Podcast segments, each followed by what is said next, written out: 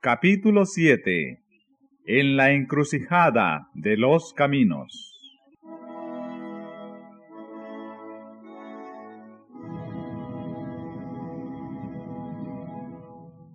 el más distinguido de todos los que fueron llamados a guiar a la iglesia de las tinieblas, del papado a la luz, de una fe más pura, fue Martín Lutero. Celoso, ardiente y abnegado, sin más temor que el temor de Dios, y sin reconocer otro fundamento de la fe religiosa que el de las santas escrituras, fue Lutero el hombre de su época. Por su medio realizó Dios una gran obra para reformar a la iglesia e iluminar al mundo.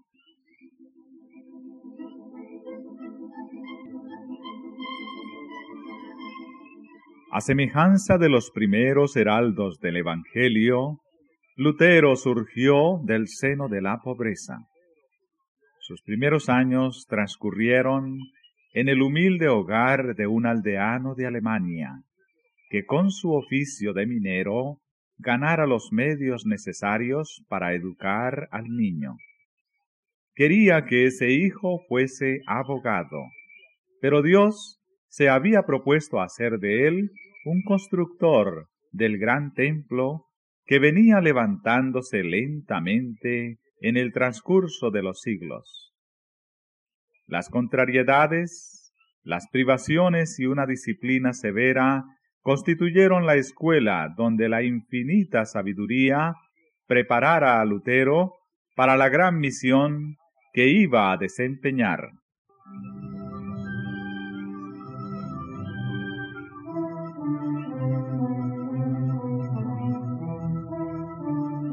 El padre de Lutero era hombre de robusta y activa inteligencia y de gran fuerza de carácter, honrado, resuelto y franco. Era fiel a las convicciones que le señalaban su deber, sin cuidarse de las consecuencias. Su propio sentido común le hacía mirar con desconfianza el sistema monástico, le disgustó mucho ver que Lutero, sin su consentimiento, entrara en un monasterio, y pasaron dos años antes que el padre se reconciliara con el hijo, y aun así no cambió de opinión.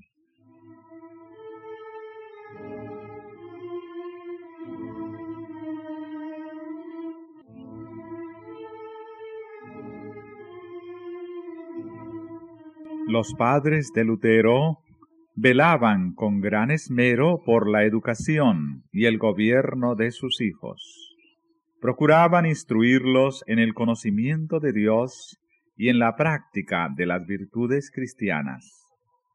Muchas veces oía el hijo las oraciones que su padre dirigía al cielo para pedir que Martín tuviera siempre presente el nombre del Señor y contribuyese un día a propagar la verdad.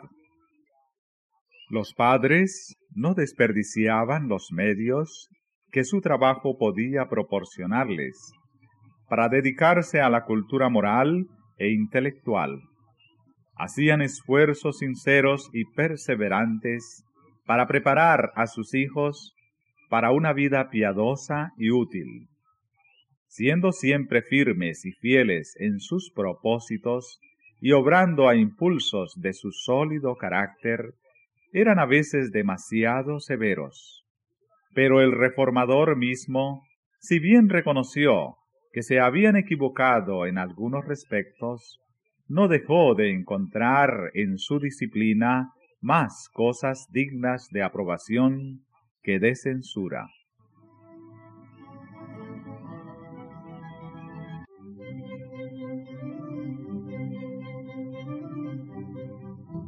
En la escuela a la cual le enviaran en su tierna edad, Lutero fue tratado con aspereza y hasta con dureza.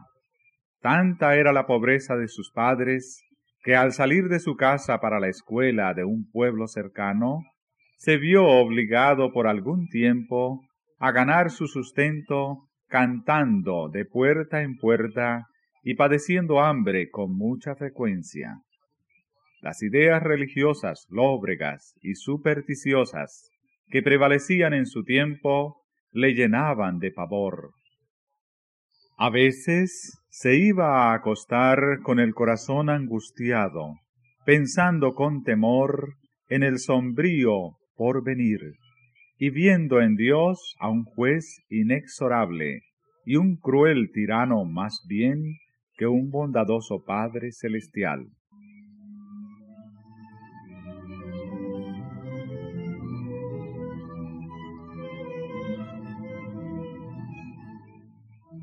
Mas a pesar de tantos motivos de desaliento, Lutero siguió resueltamente adelante puesta la vista en un dechado elevado de moral y de cultura intelectual que le cautivaba el alma. Tenía sed de saber, y el carácter serio y práctico de su genio le hacía desear lo sólido y provechoso, más bien que lo vistoso y superficial.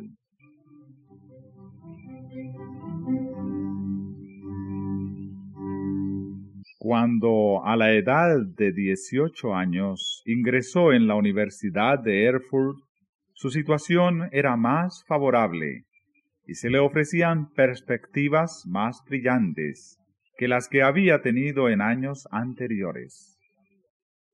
Sus padres podían entonces mantenerle más desahogadamente merced a la pequeña hacienda que habían logrado con su laboriosidad y sus economías. Y la influencia de amigos juiciosos había borrado un tanto el sedimento de tristeza que dejara en su carácter su primera educación.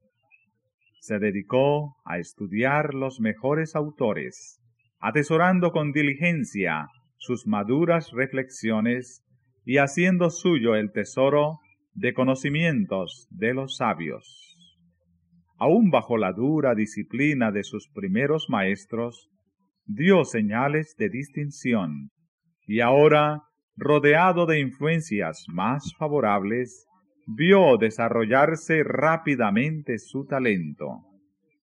Por su buena memoria, su activa imaginación, sus sólidas facultades de raciocinio y su incansable consagración al estudio vino a quedar pronto al frente de sus condiscípulos. La disciplina intelectual maduró su entendimiento y la actividad mental despertó una aguda percepción que le preparó convenientemente para los conflictos de la vida.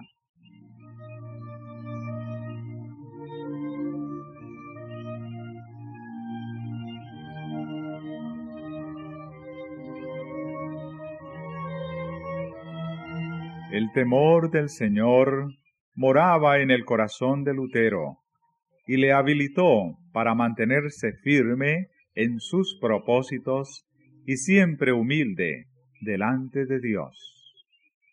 Permanentemente dominado por la convicción de que dependía del auxilio divino, comenzaba cada día con oración y elevaba constantemente su corazón a Dios para pedirle su dirección y su auxilio. Orar bien, decía él con frecuencia, es la mejor mitad del estudio.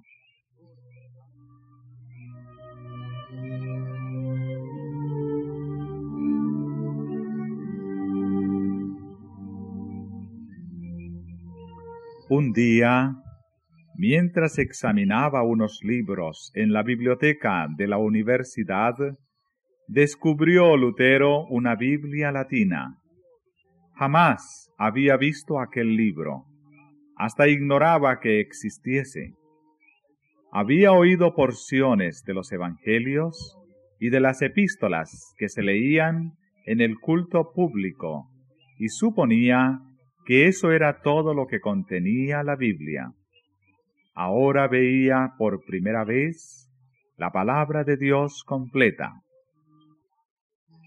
Con reverencia mezclada de admiración, ojeó las sagradas páginas. Con pulso tembloroso y corazón turbado, leyó con atención las palabras de vida, deteniéndose a veces para exclamar, Ah, si Dios quisiese darme para mí otro libro como este. Los ángeles del cielo estaban a su lado y rayos de luz del trono de Dios revelaban a su entendimiento los tesoros de la verdad. Siempre había tenido temor de ofender a Dios, pero ahora se sentía, como nunca antes, convencido de que era un pobre pecador.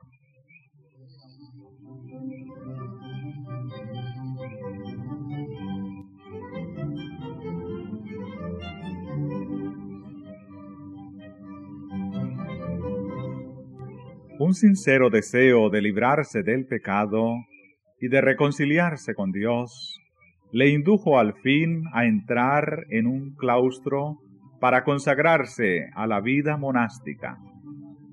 Allí se le obligó a desempeñar los trabajos más humillantes y a pedir limosnas de casa en casa.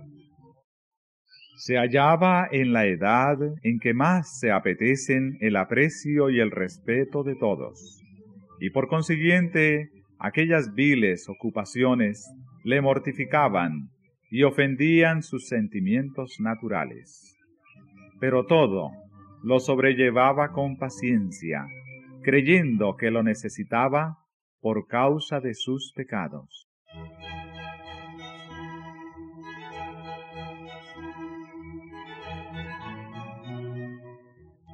Dedicaba al estudio todo el tiempo que le dejaban libre sus ocupaciones de cada día y aún robaba al sueño y a sus escasas comidas el tiempo que hubiera tenido que darles.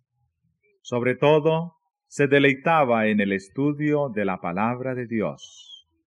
Había encontrado una Biblia encadenada en el muro del convento, y allá iba con frecuencia a escudriñarla. A medida que se iba convenciendo más y más de su condición de pecador, procuraba por medio de sus obras obtener perdón y paz. Observaba una vida llena de mortificaciones, procurando dominar por medio de ayunos y vigilias y de castigos corporales sus inclinaciones naturales, de las cuales la vida monástica no le había librado. No rehuía sacrificio alguno con tal de llegar a poseer un corazón limpio que mereciese la aprobación de Dios. Verdaderamente, decía él más tarde, yo fui un fraile piadoso y seguí con mayor severidad de lo que puedo expresar las reglas de mi orden.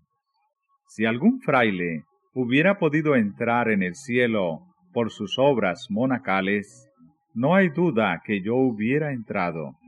Si hubiera durado mucho tiempo aquella rigidez, me hubiera hecho morir a fuerza de austeridades.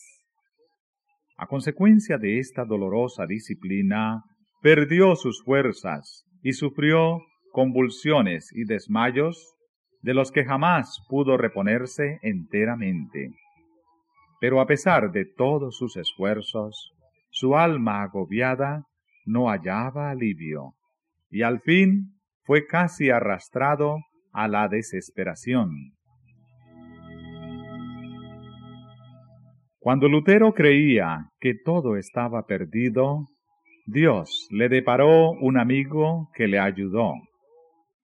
El piadoso Staupis le expuso la palabra de Dios y le indujo a apartar la mirada de sí mismo, a dejar de contemplar un castigo venidero infinito por haber violado la ley de Dios, y a acudir a Jesús, el Salvador, que le perdonaba sus pecados. en lugar de martirizarte por tus faltas, échate en los brazos del Redentor. Confía en Él, en la justicia de su vida, en la expiación de su muerte. Escucha al Hijo de Dios, que se hizo hombre para asegurarte el favor divino. Ama a quien primero te amó. Así se expresaba este mensajero de la misericordia.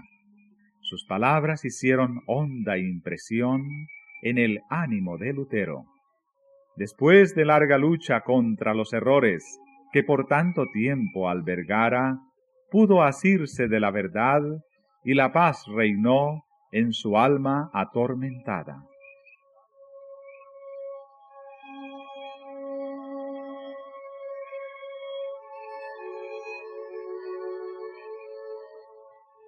Lutero fue ordenado sacerdote y se le llamó del claustro a una cátedra de la Universidad de Wittenberg.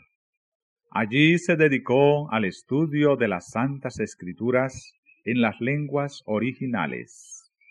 Comenzó a dar conferencias sobre la Biblia y de este modo el libro de los Salmos, los Evangelios y las epístolas fueron abiertos al entendimiento de multitudes de oyentes que escuchaban aquellas enseñanzas con verdadero deleite. Staupitz, su amigo y superior, le instaba a que ocupara el púlpito y predicase la palabra de Dios. Lutero vacilaba, sintiéndose indigno de hablar al pueblo en lugar de Cristo. Solo después de larga lucha consigo mismo se rindió a las súplicas de sus amigos. Era ya poderoso en las sagradas escrituras, y la gracia del Señor descansaba sobre él. Su elocuencia cautivaba a los oyentes, la claridad y el poder con que presentaba la verdad persuadía a todos y su fervor conmovía los corazones.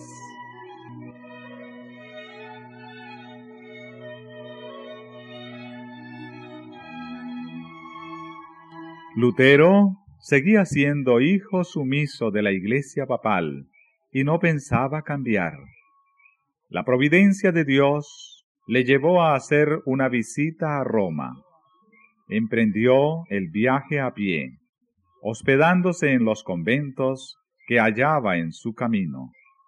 En uno de ellos, en Italia, quedó maravillado de la magnificencia, la riqueza y el lujo que se presentaron a su vista. Dotados de bienes propios de príncipes, vivían los monjes en espléndidas mansiones, se ataviaban con los trajes más ricos y preciosos, y se regalaban en suntuosa mesa. Consideró Lutero todo aquello que tanto contrastaba con la vida de abnegación y de privaciones que él llevaba y se quedó perplejo.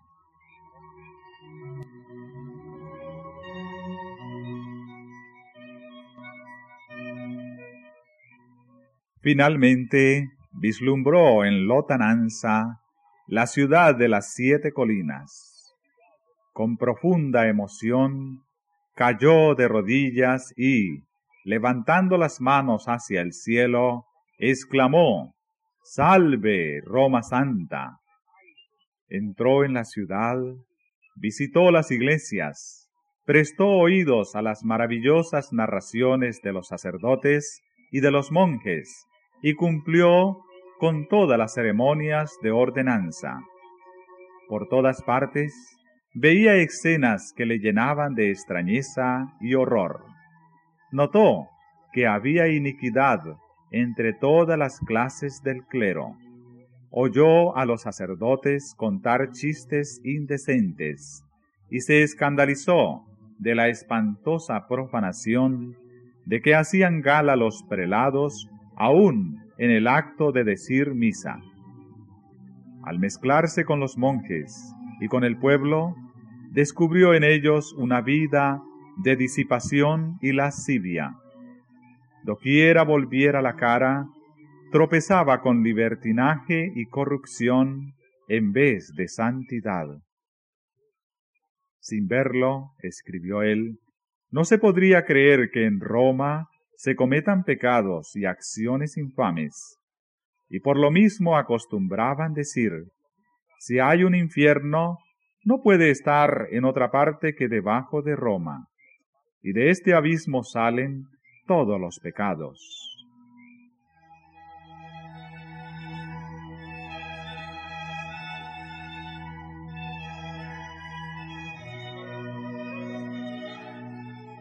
Por decreto expedido poco antes, prometía el Papa indulgencia a todo aquel que subiese de rodillas la escalera de Pilato, que se decía ser la misma que había pisado nuestro Salvador al bajar del tribunal romano y que según aseguraban había sido llevada de Jerusalén a Roma de un modo milagroso. Un día Mientras estaba Lutero subiendo devotamente a aquellas gradas, recordó de pronto estas palabras que como trueno repercutieron en su corazón. El justo vivirá por la fe. Púsose de pronto de pie y huyó de aquel lugar sintiendo vergüenza y horror. Este pasaje bíblico no dejó nunca de ejercer poderosa influencia en su alma. Desde entonces vio con más claridad que nunca el engaño que significa para el hombre confiar en sus obras para su salvación y cuán necesario es tener fe constante en los méritos de Cristo. Sus ojos se habían abierto y ya no se cerrarían jamás para dar crédito a los engaños del papado. Al apartarse de Roma sus miradas, su corazón se apartó también, y desde entonces la separación se hizo más pronunciada, hasta que Lutero concluyó por cortar todas sus relaciones con la Iglesia papal.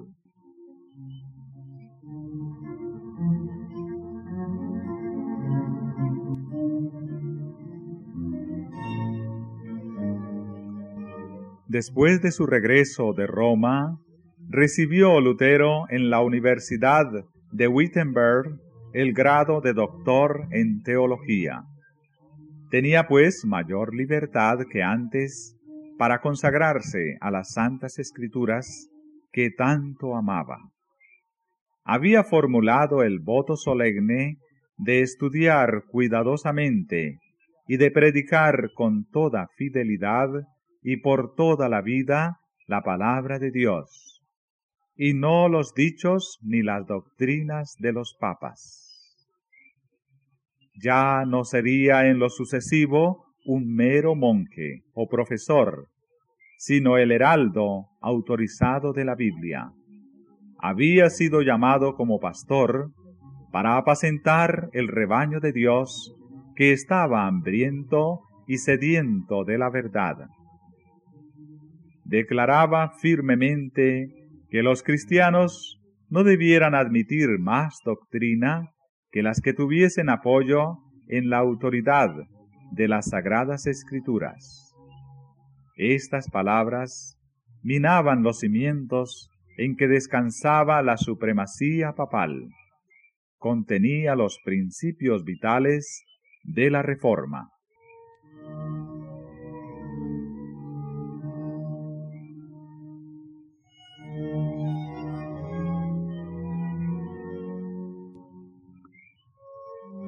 Lutero advirtió que era peligroso ensalzar las doctrinas de los hombres en lugar de la palabra de Dios.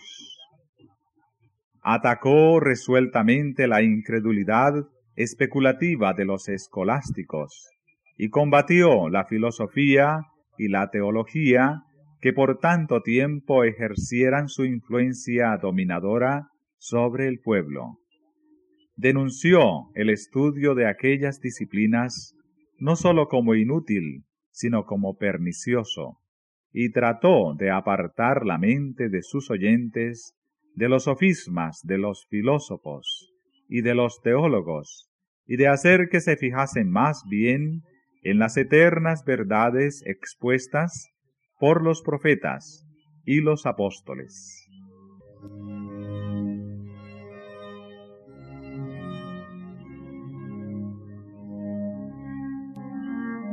Era muy precioso el mensaje que Lutero daba a las ansiosas muchedumbres que pendían de sus palabras. Nunca antes habían oído tan hermosas enseñanzas. Las buenas nuevas de un amante salvador, la seguridad del perdón y de la paz por medio de su sangre expiatoria, regocijaban los corazones e inspiraban en todos una esperanza de vida inmortal. Encendióse así en Wittenberg una luz cuyos rayos iban a esparcirse por todas partes del mundo y que aumentaría en esplendor hasta el fin de los tiempos.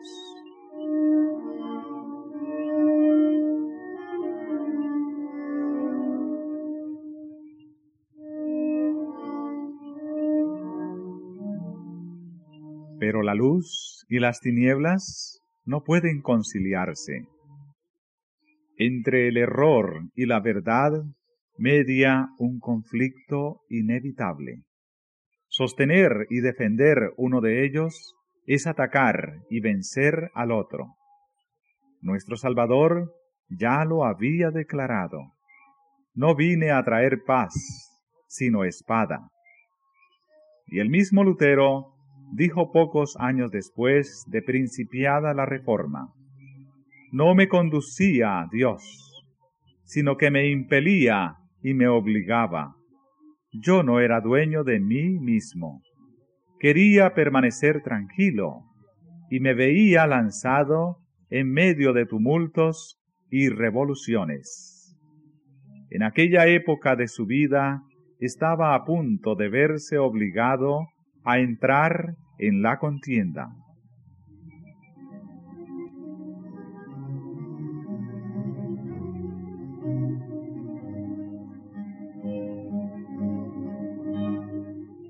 La iglesia romana hacía comercio con la gracia de Dios. Las mesas de los cambistas habían sido colocadas junto a los altares y llenaba el aire la gritería de los que compraban y vendían. Con el pretexto de reunir fondos para la erección de la iglesia de San Pedro en Roma, se ofrecían en venta pública, con autorización del Papa, indulgencias por el pecado. Con el precio de los crímenes se iba a construir un templo para el culto divino, y la piedra angular se echaba sobre cimientos de iniquidad. Empero, los mismos medios que adoptara Roma para engrandecerse fueron los que hicieron caer el golpe mortal que destruyó su poder y su soberbia. Aquellos medios fueron los que exasperó al más abnegado y afortunado de los enemigos del Papa, y le hizo iniciar la lucha que estremeció el trono de los papas e hizo tambalear la triple corona en la cabeza del pontífice.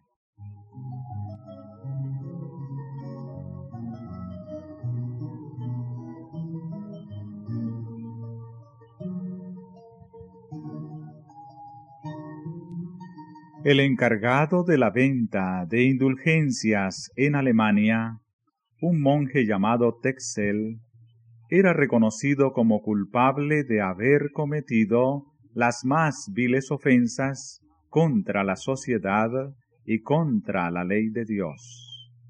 Pero habiendo escapado del castigo que merecieran sus crímenes, recibió el encargo de propagar los planes mercantiles y nada escrupulosos del Papa con atroz cinismo divulgaba las mentiras más desvergonzadas y contaba leyendas maravillosas para engañar al pueblo ignorante, crédulo y supersticioso.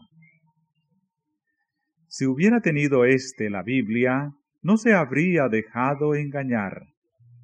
Pero para poderlo sujetar bajo el dominio del papado y para acrecentar el poderío y los tesoros de los ambiciosos jefes de la iglesia, se le había privado de la escritura.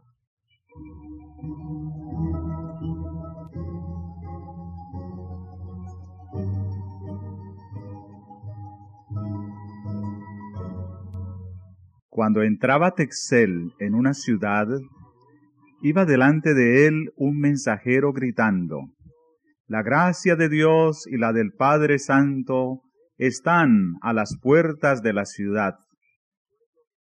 Y el pueblo recibía al blasfemo usurpador como si hubiera sido el mismo Dios que hubiera descendido del cielo. El infame tráfico se establecía en la iglesia y Texel ponderaba las indulgencias desde el púlpito como si hubiesen sido el más precioso don de Dios.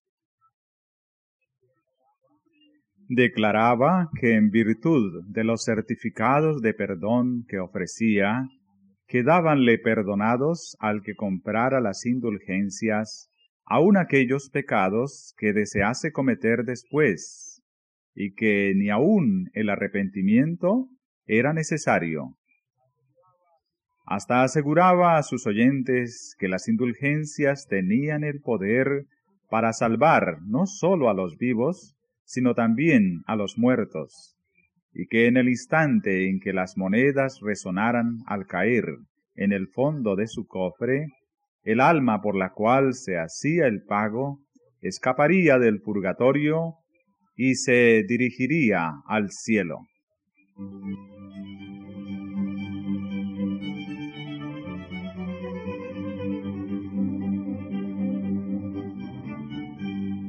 Cuando Simón el mago intentó comprar a los apóstoles el poder de hacer milagros, Pedro le respondió, Tu dinero perezca contigo, que piensas que el don de Dios se gane por dinero. Pero millares de personas aceptaban ávidamente el ofrecimiento de Texel. Sus arcas se llenaban de oro y plata. Una salvación que podía comprarse con dinero era más fácil de obtener que la que requería arrepentimiento, fe y un diligente esfuerzo para resistir y vencer el mal.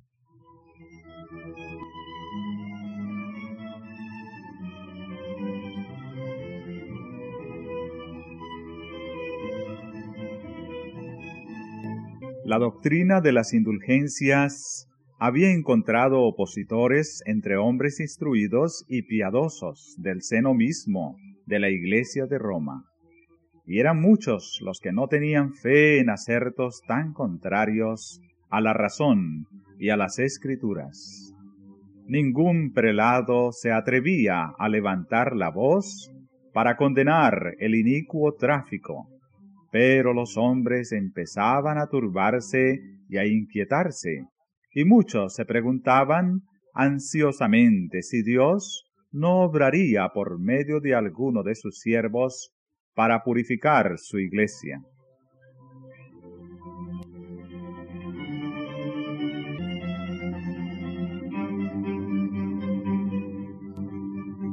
Lutero aunque seguía adhiriéndose estrictamente al Papa, estaba horrorizado por las blasfemas declaraciones de los traficantes en indulgencias.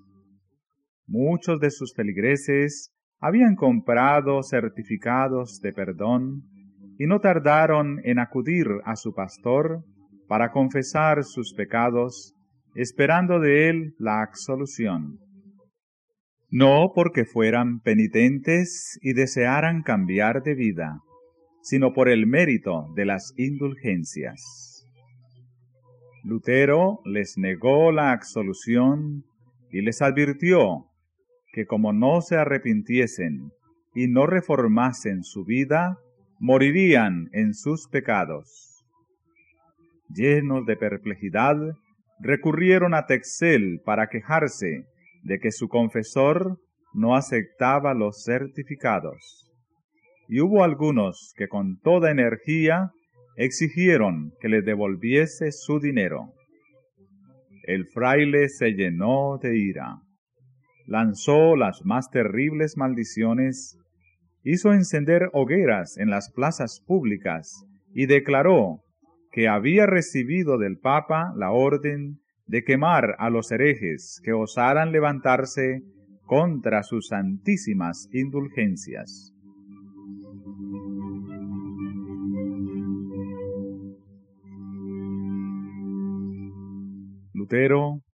Inició entonces resueltamente su obra como campeón de la verdad.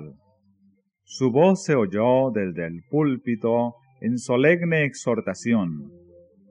Expuso al pueblo el carácter ofensivo del pecado y enseñóle que le es imposible al hombre reducir su culpabilidad o evitar el castigo por sus propias obras. Solo el arrepentimiento ante Dios y la fe en Cristo podían salvar al pecador. La gracia de Cristo no podía comprarse, era un don gratuito.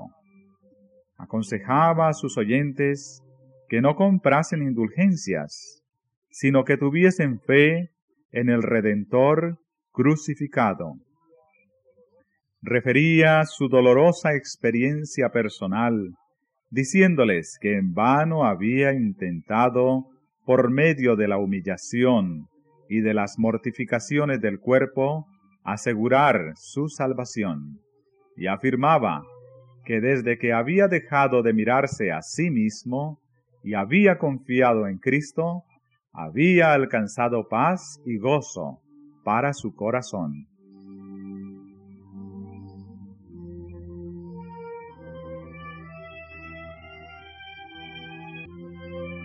Viendo que Texel seguía con su tráfico y sus impías declaraciones, resolvió Lutero hacer una protesta más enérgica contra semejantes abusos.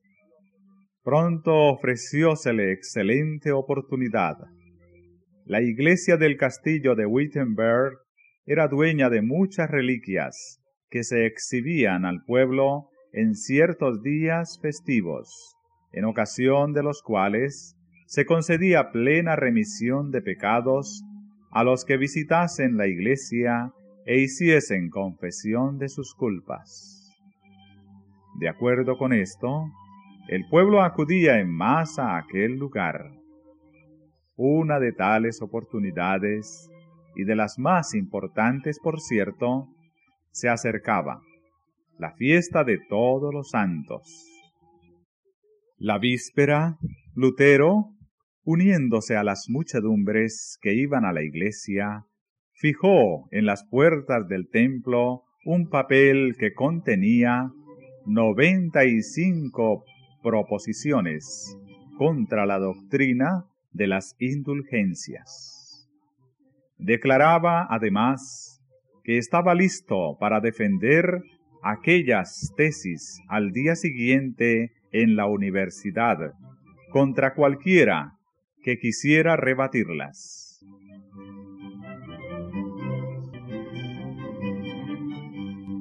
Estas proposiciones atrajeron la atención general.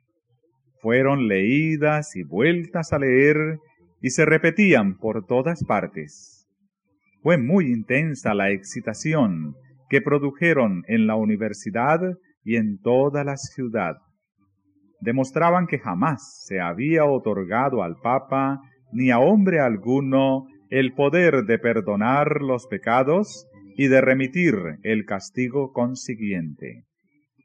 Todo ello no era sino una farsa, un artificio para ganar dinero valiéndose de las supersticiones del pueblo, un invento de Satanás para destruir las almas de todos los que confiasen en tan necias mentiras.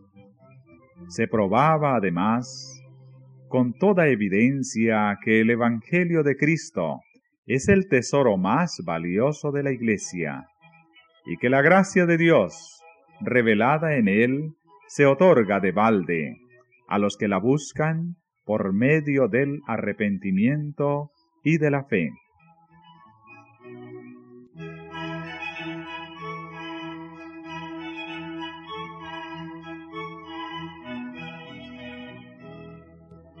Las tesis de Lutero desafiaban a discutir, pero nadie osó aceptar el reto.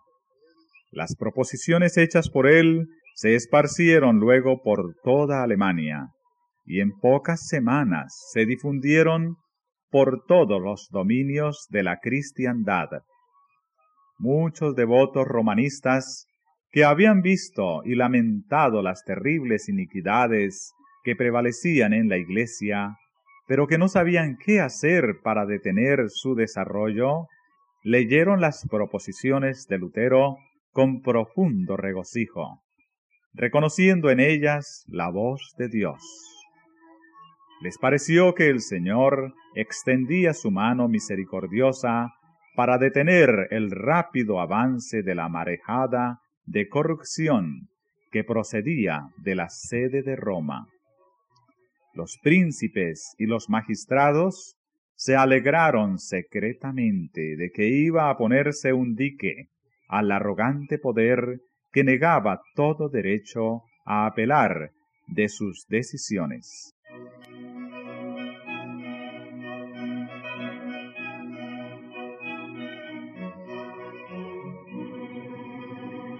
Pero las multitudes supersticiosas y dadas al pecado, se aterrorizaron cuando vieron desvanecerse los sofismas que amortiguaban sus temores. Los astutos eclesiásticos, al ver interrumpida su obra que sancionaba el crimen y en peligro sus ganancias, se airaron y se unieron para sostener sus pretensiones. El reformador tuvo que hacer frente a implacables acusadores, algunos de los cuales le culpaban de ser violento y ligero para apreciar las cosas. Otros le acusaban de presuntuoso y declaraban que no era guiado por Dios, sino que obraba a impulso del orgullo y de la audacia. ¿Quién no sabe, respondía él, que rara vez se proclama una idea nueva sin ser tildado de orgulloso y sin ser acusado de buscar disputas? ¿Por qué fueron inmolados Jesucristo y todos los mártires? Porque parecieron despreciar orgullosamente la sabiduría de su tiempo y porque anunciaron novedades sin haber consultado previa y humildemente a los órganos de la opinión contraria.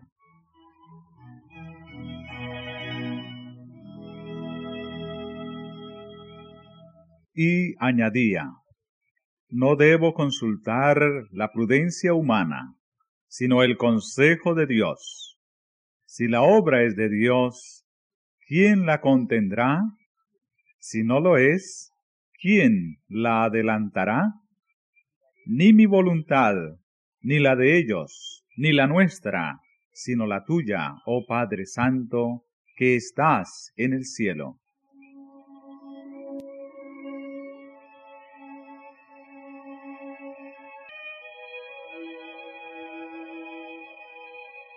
A pesar de ser movido Lutero por el Espíritu de Dios para comenzar la obra, no había de llevarla a cabo sin duros conflictos. Las censuras de sus enemigos, la manera en que falseaban los propósitos de Lutero y la mala fe con que juzgaban desfavorable e injustamente el carácter y los móviles del reformador, le envolvieron como ola que todo lo sumerge, y no dejaron de tener su efecto. Lutero había abrigado la confianza de que los caudillos del pueblo, tanto en la iglesia como en las escuelas, se unirían con él de buen grado para colaborar en la obra de reforma. Ciertas palabras de estímulo que le habían dirigido algunos personajes de elevada categoría le habían infundido gozo y esperanza. Ya veía despuntar el alba de un día mejor para la iglesia, pero el estímulo se tornó en censura y en condenación. Muchos dignatarios de la iglesia y del Estado estaban plenamente convencidos de la verdad de las tesis, pero pronto vieron que la aceptación de estas verdades entrañaba grandes cambios. Dar luz al pueblo y realizar una reforma equivalía a minar la autoridad de Roma y detener en el acto miles de corrientes que ahora iban a parar a las arcas del tesoro, lo que daría por resultado hacer disminuir la magnificencia y el Fausto de los eclesiásticos. Además, enseñar al pueblo a pensar y a obrar como seres responsables, mirando solo a Cristo para obtener la salvación, equivalía a derribar el trono pontificio y destruir por ende su propia autoridad. Por estos motivos, rehusaron aceptar el conocimiento que Dios había puesto a su alcance, y se declararon contra Cristo y la verdad, al oponerse a quien él había enviado para que les iluminase.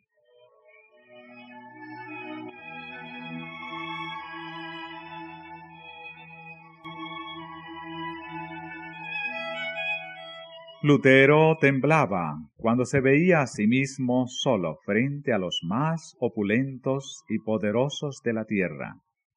Dudaba a veces, preguntándose si en verdad Dios le impulsaba a levantarse contra la autoridad de la Iglesia. ¿Quién era yo, escribió más tarde, para oponerme a la majestad del Papa a cuya presencia temblaban los reyes de la tierra?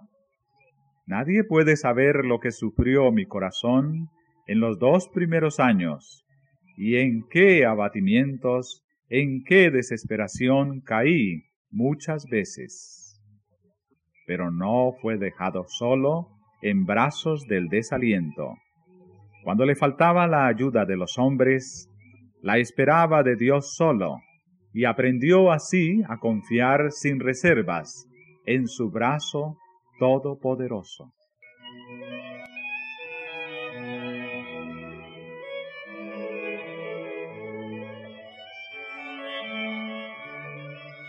A un amigo de la Reforma escribió Lutero, no se puede llegar a comprender las escrituras ni con el estudio, ni con la inteligencia Vuestro primer deber es pues empezar por la oración.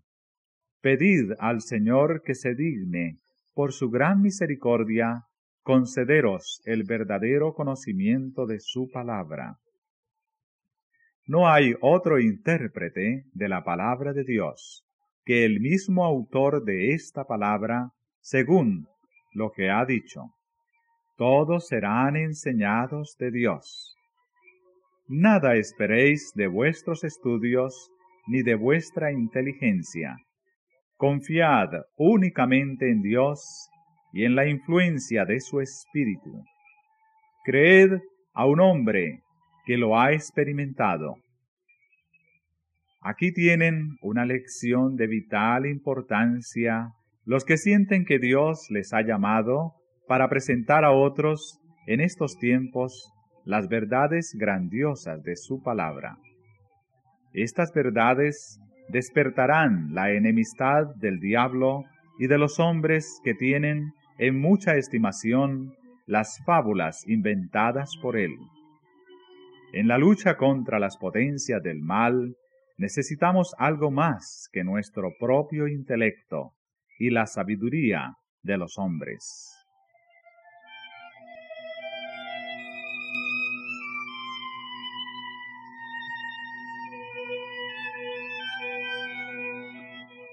Mientras que los enemigos apelaban a las costumbres y a la tradición, o a los testimonios y la autoridad del Papa, Lutero los atacaba con la Biblia y sólo con la Biblia. En ella había argumentos que ellos no podían rebatir. En consecuencia, los esclavos del formalismo y de la superstición pedían a gritos la sangre de Lutero, como los judíos habían pedido la sangre de Cristo. Es un hereje, decían los fanáticos romanistas. Es un crimen de alta traición contra la Iglesia dejar vivir una hora más tan horrible hereje. Que preparen al punto un cadalso para él.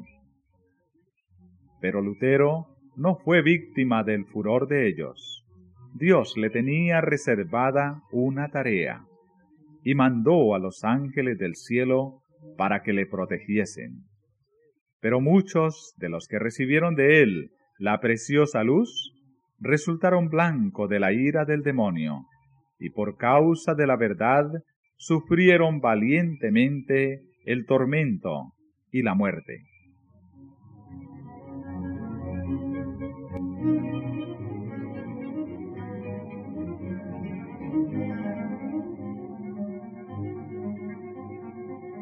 Las enseñanzas de Lutero despertaron por toda Alemania la atención de los hombres reflexivos.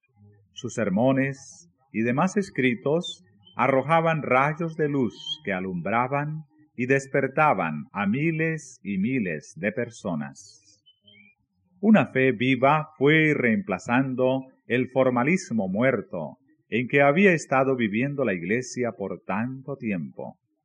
El pueblo iba perdiendo cada día la confianza que había depositado en las supersticiones de Roma.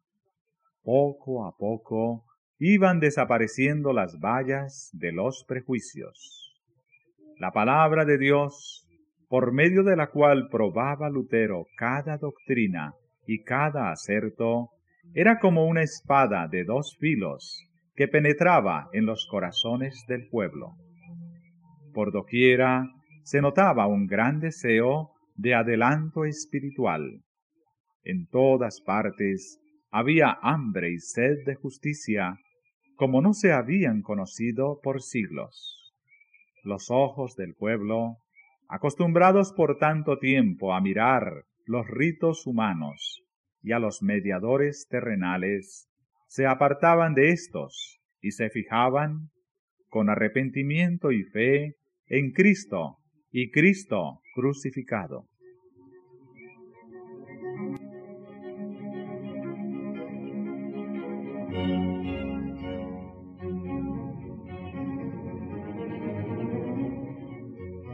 Este interés general contribuyó a despertar más los recelos de las autoridades papales.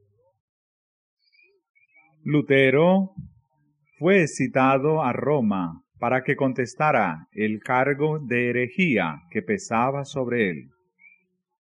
Este mandato llenó de espanto a sus amigos. Comprendían muy bien el riesgo que correría en aquella ciudad corrompida y embriagada con la sangre de los mártires de Jesús. De modo que protestaron contra su viaje a Roma y pidieron que fuese examinado en Alemania.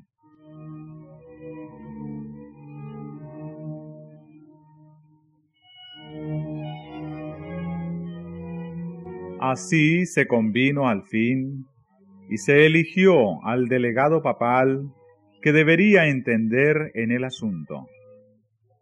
En las instrucciones que a éste dio el pontífice, se hacía constar que Lutero había sido declarado ya hereje. Se encargaba, pues, al legado que le procesara y le constriñera sin tardanza.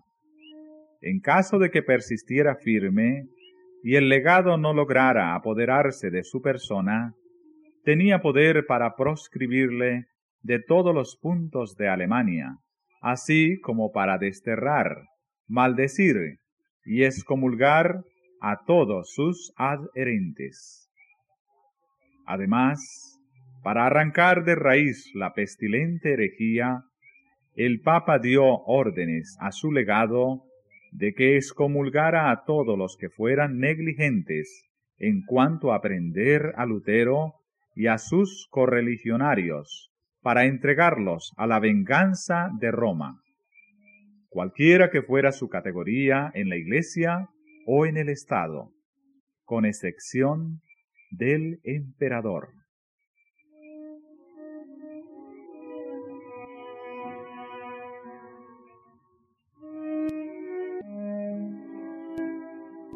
Esto revelaba el verdadero espíritu del papado.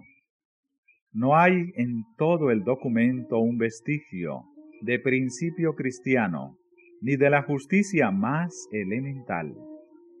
Lutero se hallaba a gran distancia de Roma. No había tenido oportunidad para explicar o defender sus opiniones.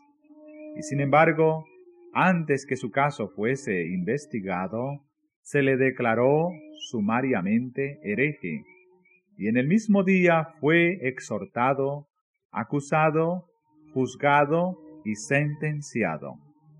Y todo esto por el que se llamaba Padre Santo, única autoridad suprema e infalible de la Iglesia y del Estado.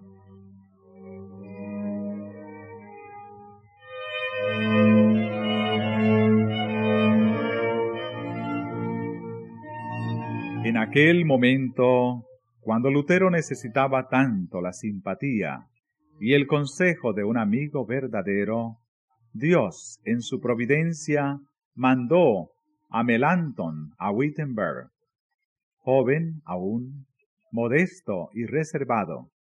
Tenía Melanton un criterio sano, extensos conocimientos y elocuencia persuasiva rasgos todos que combinados con la pureza y rectitud de su carácter, le granjeaban el afecto y la admiración de todos. Su brillante talento no era más notable que su mansedumbre. Muy pronto fue discípulo sincero del Evangelio, a la vez que el amigo de más confianza de Lutero y su más valioso cooperador. Su dulzura, su discreción y su formalidad servían de contrapeso al valor y a la energía de Lutero. La unión de estos dos hombres en la obra vigorizó la reforma y estimuló mucho a Lutero.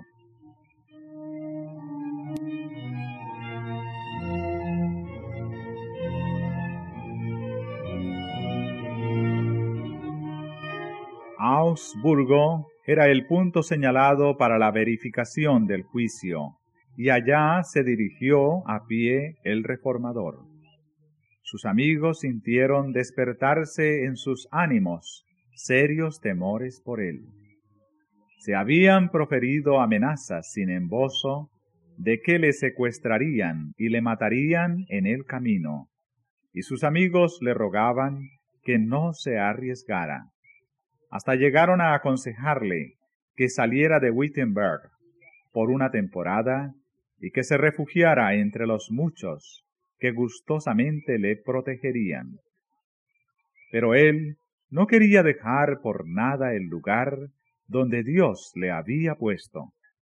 Debía seguir sosteniendo fielmente la verdad a pesar de las tempestades que se cernían sobre él. Sus palabras eran estas. Soy como Jeremías, el hombre de las disputas y de las discordias. Pero cuanto más aumentan sus amenazas, más acrecientan mi alegría. Han destrozado ya mi honor y mi reputación. Una sola cosa me queda, y es mi miserable cuerpo. Que lo tomen, abreviarán así mi vida de algunas horas. En cuanto a mi alma, no pueden quitármela. El que quiere propagar la palabra de Cristo en el mundo debe esperar la muerte a cada instante.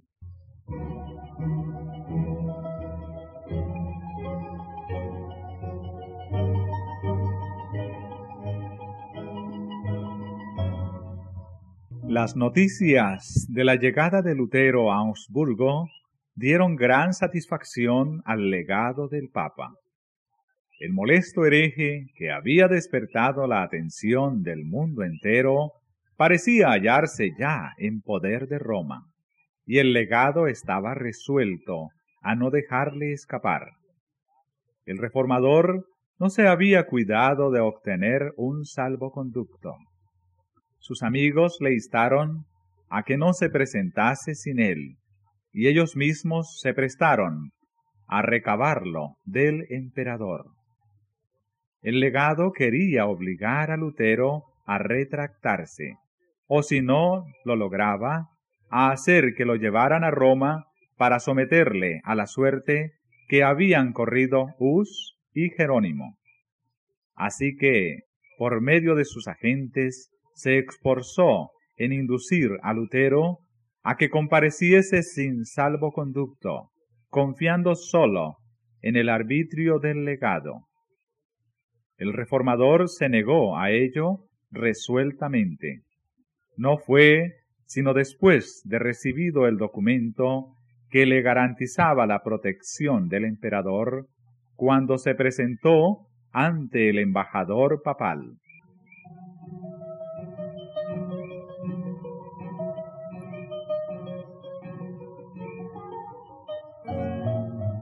Pensaron los romanistas que convenía conquistar a Lutero por una apariencia de bondad. El legado, en sus entrevistas con él, fingió gran amistad, pero le exigía que se sometiera implícitamente a la autoridad de la Iglesia y que se diera a todo sin reserva alguna y sin alegar. En realidad, no había sabido aquilatar el carácter del hombre con quien tenía que habérselas. Lutero, en debida respuesta, manifestó su veneración por la Iglesia, su deseo de conocer la verdad, su disposición para contestar las objeciones que se hicieran a lo que él había enseñado, y que sometería sus doctrinas al fallo de ciertas universidades de las principales. Pero, a la vez, protestaba contra la actitud del cardenal que le exigía se retractara sin probarle primero que se hallaba en error.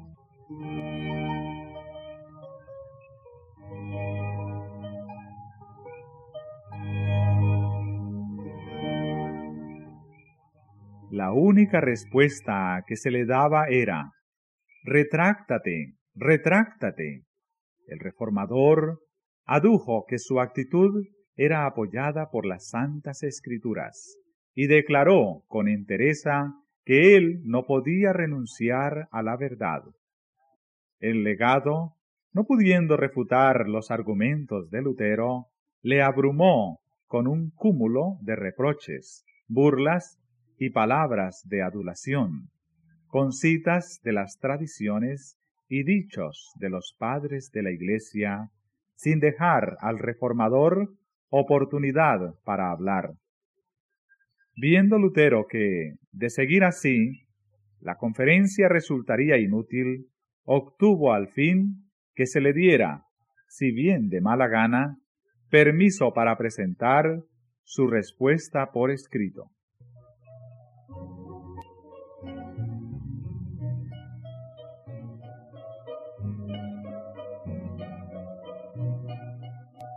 De esta manera, decía él, escribiendo a un amigo suyo, la persona abrumada alcanza doble ganancia. Primero, que lo escrito puede someterse al juicio de terceros. Y segundo, que hay más oportunidad para apelar al temor, ya que no a la conciencia, de un déspota arrogante y charlatán, que de otro modo se sobrepondría con su imperioso lenguaje.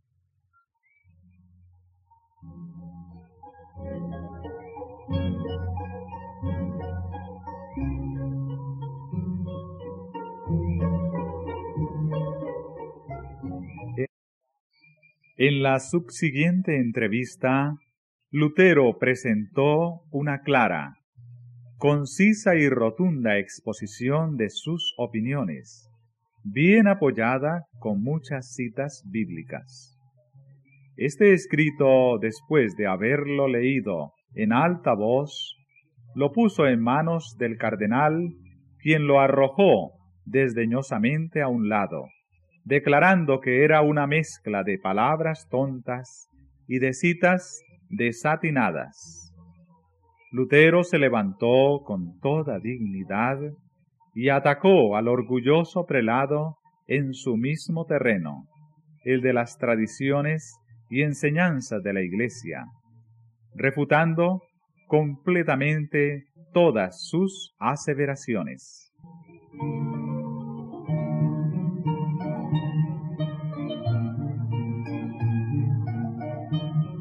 Cuando vio el prelado que aquellos razonamientos de Lutero eran incontrovertibles, perdió el dominio sobre sí mismo y en un arrebato de ira exclamó, Retráctate, que si no lo haces te envío a Roma, para que comparezcas ante los jueces encargados de examinar tu caso. Te excomulgo a ti, a todos tus secuaces, y a todos los que te son o fueren favorables, y los expulso de la iglesia. Y en tono soberbio y airado dijo al fin, Retráctate o no vuelvas.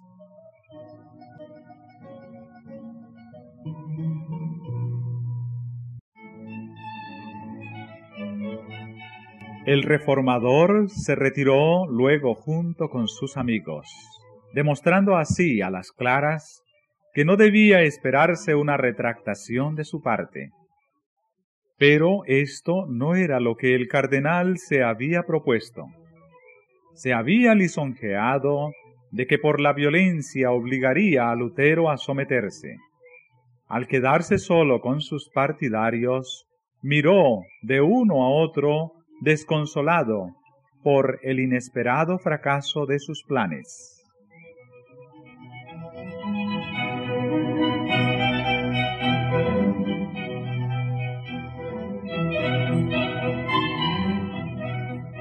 Esta vez los esfuerzos de Lutero no quedaron sin buenos resultados.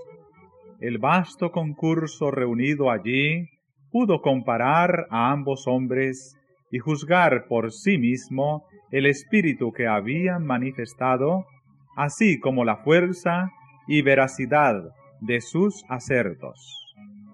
Cuán grande era el contraste. El reformador sencillo, humilde, firme, se apoyaba en la fuerza de Dios, teniendo de su parte a la verdad, mientras que el representante del Papa, dándose importancia, intolerante, hinchado de orgullo, falto de juicio, no tenía un solo argumento de las santas escrituras y sólo gritaba con impaciencia, si no te retractas, serás despachado a Roma para que te castiguen.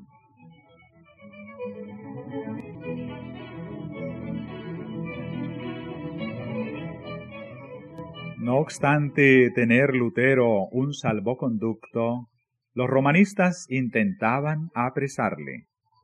Sus amigos insistieron en que, como ya era inútil su presencia allí, debía volver a Wittenberg sin demora y que era menester ocultar sus propósitos con el mayor sigilo.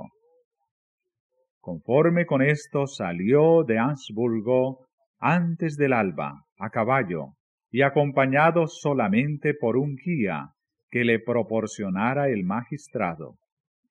Con mucho cuidado cruzó las desiertas y oscuras calles de la ciudad Enemigos vigilantes y crueles complotaban su muerte.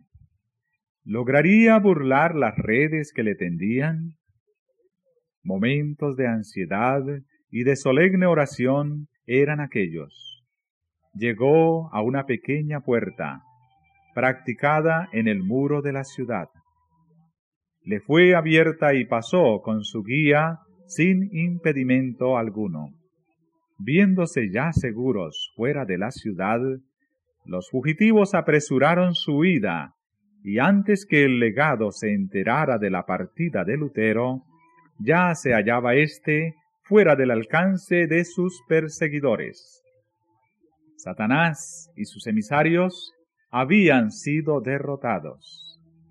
El hombre a quien pensaban tener en su poder se les había escapado como un pájaro de la red del cazador.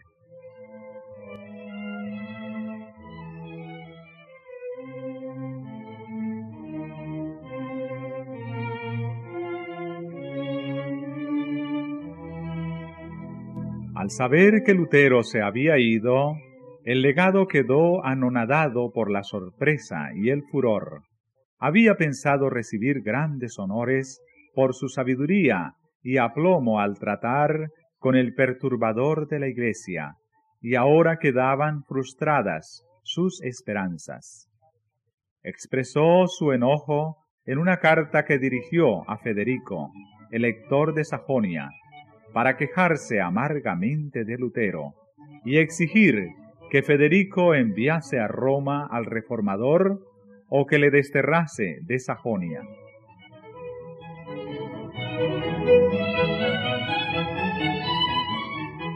En su defensa había pedido Lutero que el legado o el papa le demostrara sus errores por las santas escrituras y se había comprometido solemnemente a renunciar a sus doctrinas si le probaban que estaba en contradicción con la palabra de Dios. También había expresado su gratitud al Señor por haberle tenido por digno de sufrir por tan sagrada causa.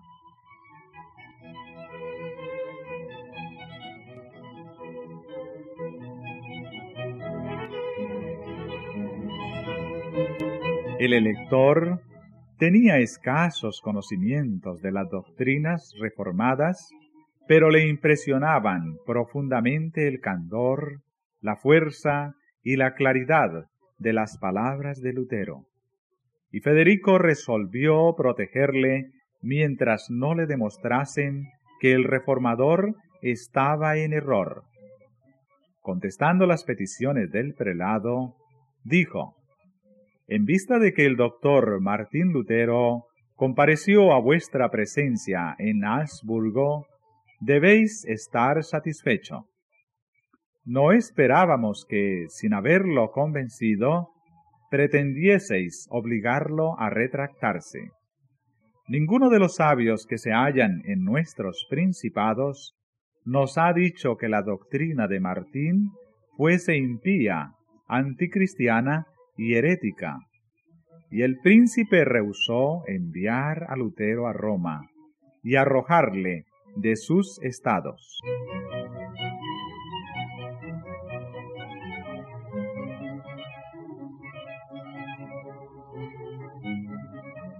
El elector notaba un decaimiento general en el estado moral de la sociedad se necesitaba una grande obra de reforma. Las disposiciones tan complicadas y costosas requeridas para refrenar y castigar los delitos estarían de más si los hombres reconocieran y acataran los mandatos de Dios y los dictados de una conciencia iluminada. Vio que los trabajos de Lutero tendían a este fin y se regocijó secretamente de que una influencia mejor se hiciese sentir en la iglesia.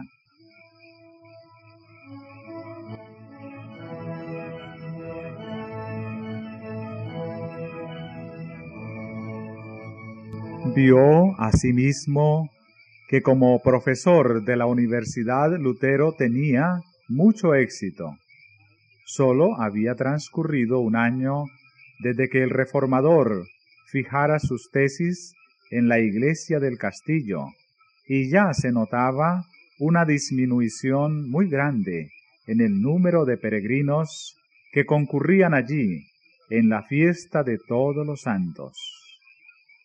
Roma estaba perdiendo adoradores y ofrendas, pero al mismo tiempo había otros que se encaminaban a Wittenberg no como peregrinos que iban a adorar reliquias, sino como estudiantes que invadían las escuelas para instruirse. Los escritos de Lutero habían despertado en todas partes nuevo interés por el conocimiento de las sagradas escrituras. Y no sólo de todas partes de Alemania, sino que hasta de otros países acudían estudiantes a las aulas de la universidad. Había jóvenes que, al ver a Wittenberg por primera vez, levantaban sus manos al cielo y alababan a Dios, porque hacía brillar en aquella ciudad, como en otros tiempos en Sión, la luz de la verdad, y la enviaba hasta los países más remotos.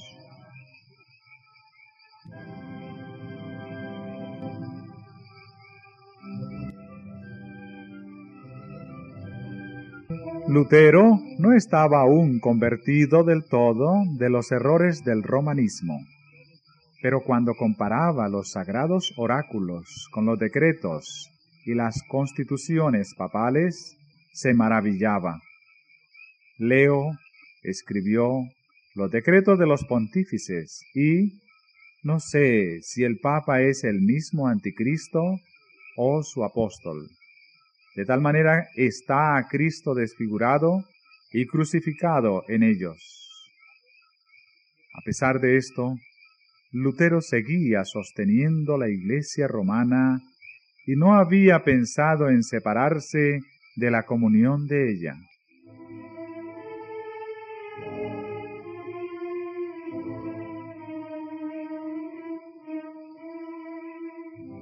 Los escritos del reformador y sus doctrinas se estaban difundiendo por todas las naciones de la cristiandad. La obra se inició en Suiza y Holanda. Llegaron ejemplares de sus escritos a Francia y España. En Inglaterra recibieron sus enseñanzas como palabra de vida. La verdad se dio a conocer en Bélgica e Italia. Miles de creyentes despertaban de su mortal letargo y recibían el gozo y la esperanza de una vida de fe.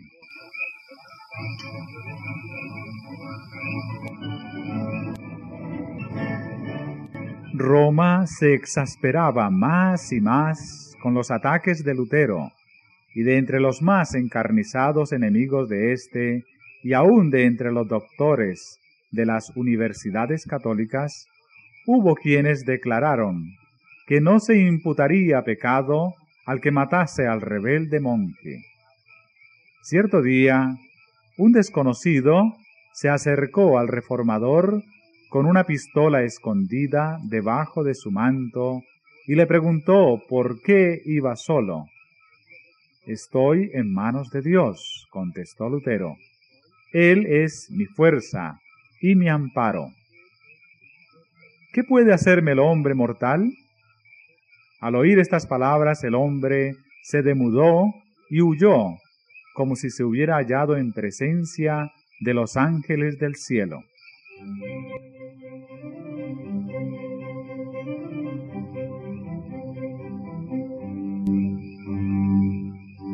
Roma estaba resuelta a aniquilar a Lutero, pero Dios era su defensa. Sus doctrinas se oían por doquiera, en las cabañas, en los conventos, en los palacios de los nobles, en las academias y en la corte de los reyes. Y aún hubo hidalgos que se levantaron por todas partes para sostener los esfuerzos del reformador.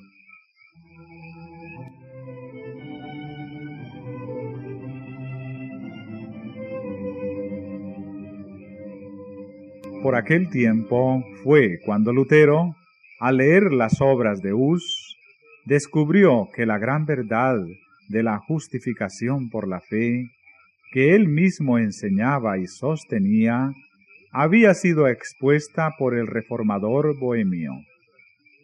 Todos hemos sido usitas, dijo Lutero, aunque sin saberlo, Pablo, Agustín y yo mismo.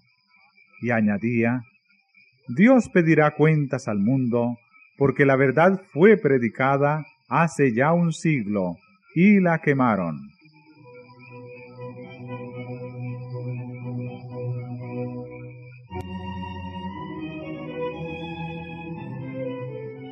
En un llamamiento que dirigió Lutero al emperador y a la nobleza de Alemania en pro de la reforma del cristianismo, decía refiriéndose al Papa, es una cosa horrible contemplar al que se titula Vicario de Jesucristo, ostentando una magnificencia superior a la de los emperadores. ¿Es esto parecerse al pobre Jesús o al humilde San Pedro? Él es, dicen, el Señor del mundo. Mas Cristo, del cual se jacta ser el vicario, dijo, Mi reino no es de este mundo. El reino de un vicario se extendería más allá que el de su Señor?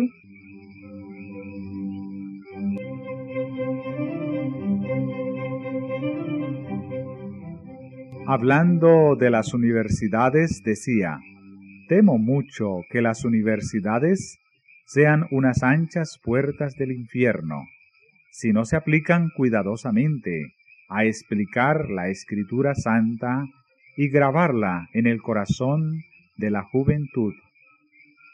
Yo no aconsejaré a nadie que coloque a su hijo donde no reine la escritura santa todo instituto donde los hombres no están constantemente ocupados con la palabra de Dios, se corromperá.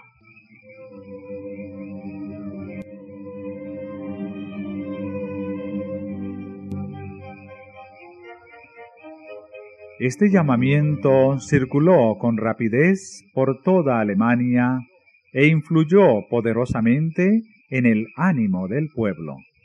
La nación entera se sentía conmovida y muchos se apresuraban a alistarse bajo el estandarte de la reforma.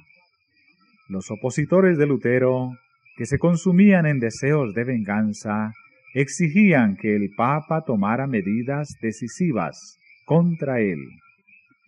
Se decretó que sus doctrinas fueran condenadas inmediatamente se concedió un plazo de sesenta días al reformador y a sus correligionarios, al cabo de los cuales, si no se retractaban, serían todos excomulgados.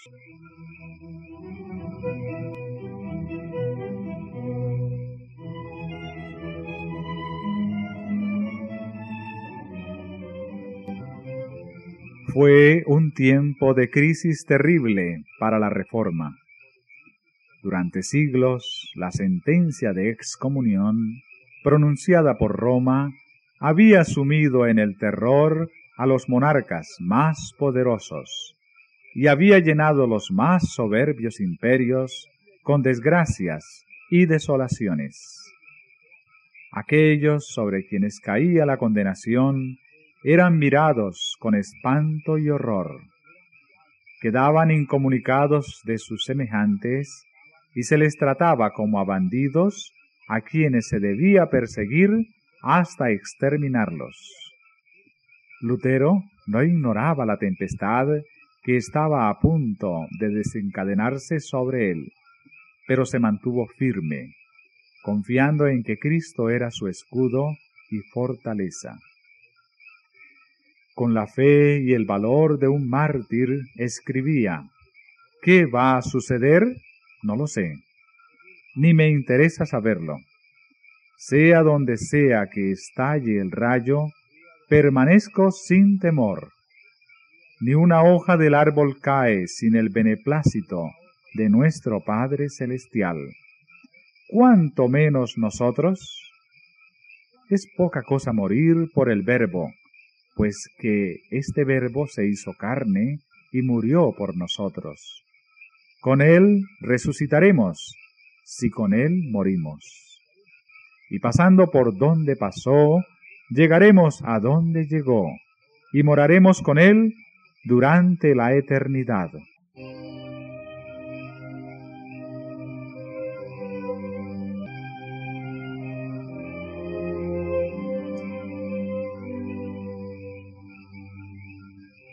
Cuando tuvo conocimiento de la bula papal, dijo, La desprecio y la ataco como impía y mentirosa. El mismo Cristo es quien está condenado en ella. Me regocijo de tener que sobrellevar algunos males por la más justa de las causas. Me siento ya más libre en mi corazón, pues sé finalmente que el Papa es el anticristo y que su silla es la de Satanás.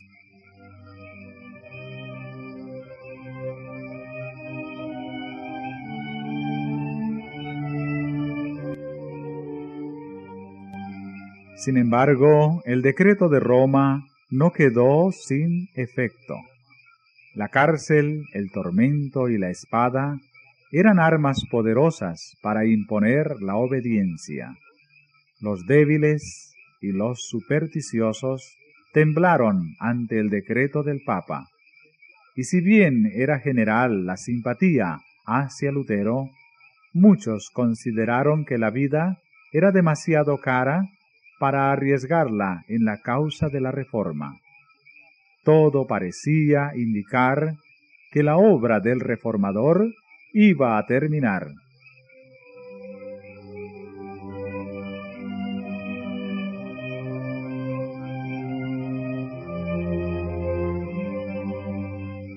Pero Lutero se mantuvo intrépido. Roma había lanzado sus anatemas contra él, y el mundo pensaba que moriría o se daría por vencido. Pero con irresistible fuerza Lutero devolvió a Roma la sentencia de condenación y declaró públicamente que había resuelto separarse de ella para siempre. En presencia de gran número de estudiantes, doctores y personas de todas las clases de la sociedad, quemó Lutero la bula del Papa con las leyes canónicas, las decretales y otros escritos que daban apoyo al poder papal. Al quemar mis libros, dijo él, mis enemigos han podido causar mengua a la verdad en el ánimo de la plebe y destruir sus almas. Por esto yo también he destruido sus libros. Ha principiado una lucha reñida. Hasta aquí no he hecho sino chancear con el Papa principié esta obra en nombre de Dios, y ella se acabará sin mí y por su poder.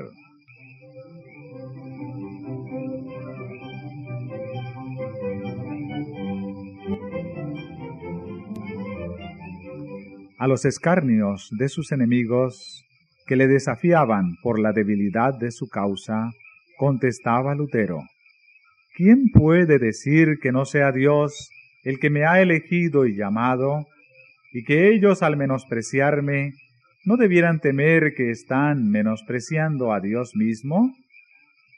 Moisés iba solo a la salida de Egipto. Elías estaba solo en los días del rey Acab. Isaías solo en Jerusalén. Ezequiel solo en Babilonia. Dios no escogió jamás por profeta ni al sumo sacerdote, ni a otro personaje distinguido, sino que escogió generalmente a hombres humildes y menospreciados, y en cierta ocasión a un pastor, Amós. En todo tiempo, los santos debieron, con peligro de su vida, reprender a los grandes, a los reyes, a los príncipes, a los sacerdotes y a los sabios yo no digo que soy un profeta, pero digo que deben temer precisamente porque yo soy solo y porque ellos son muchos. De lo que estoy cierto es de que la palabra de Dios está conmigo y no con ellos.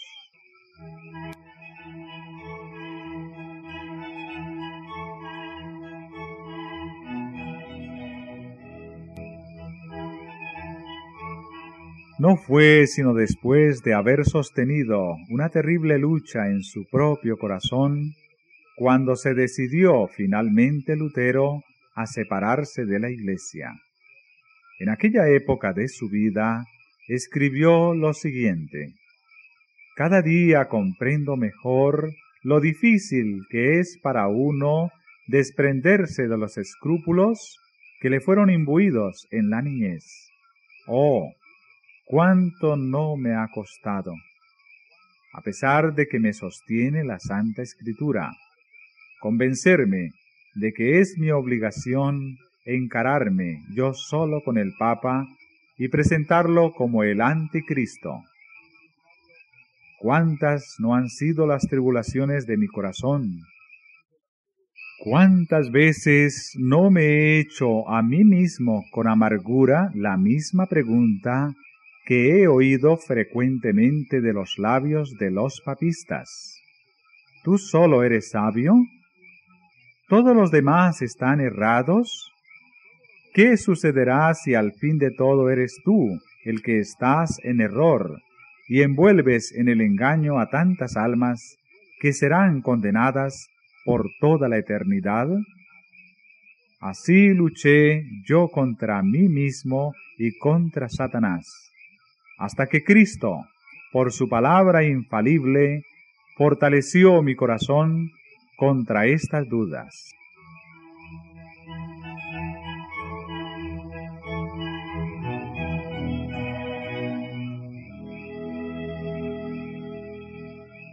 El Papa había amenazado a Lutero con la excomunión si no se retractaba, y la amenaza se cumplió se expidió una nueva bula para publicar la separación definitiva de Lutero de la Iglesia romana.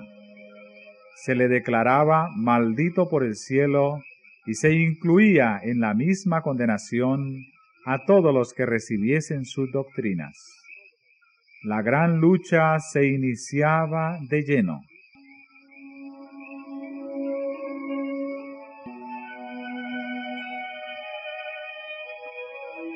La oposición es la suerte que les toca a todos aquellos a quienes emplea Dios para que prediquen verdades aplicables especialmente a su época. Había una verdad presente o de actualidad en los días de Lutero, una verdad que en aquel tiempo revestía especial importancia, y así hay ahora una verdad de actualidad para la iglesia en nuestros días. Al Señor que hace todas las cosas de acuerdo con su voluntad, le ha agradado colocar a los hombres en diversas condiciones y encomendarles deberes particulares, propios del tiempo en que viven y según las circunstancias de que estén rodeados. Si ellos aprecian la luz que se les ha dado, obtendrán más amplia percepción de la verdad. Pero hoy día la mayoría no tiene más deseo de la verdad que los papistas enemigos de Lutero. Existe hoy la misma disposición que antaño para aceptar las teorías y tradiciones de los hombres antes que las palabras de Dios y los que esparcen hoy este conocimiento de la verdad no deben esperar encontrar más aceptación que la que tuvieron los primeros reformadores. El gran conflicto entre la verdad y la mentira, entre Cristo y Satanás, irá aumentando en intensidad a medida que se acerque el fin de la historia de este mundo.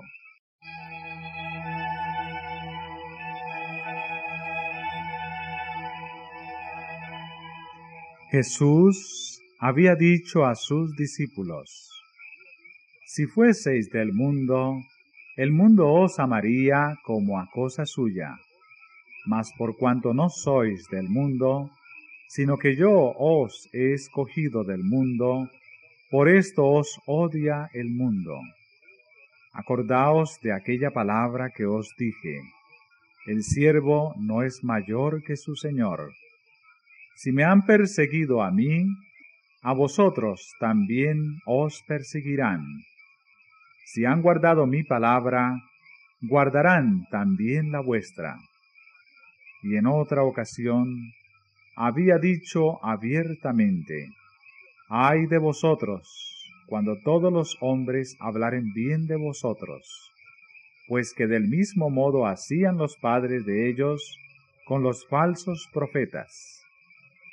En nuestros días, el espíritu del mundo no está más en armonía con el espíritu de Cristo que en tiempos antiguos. Y los que predican la palabra de Dios en toda su pureza, no encontrarán mejor acogida ahora que entonces. Las formas de oposición a la verdad pueden cambiar. La enemistad puede ser menos aparente en sus ataques porque es más sutil. Pero existe el mismo antagonismo que seguirá manifestándose hasta el fin de los siglos.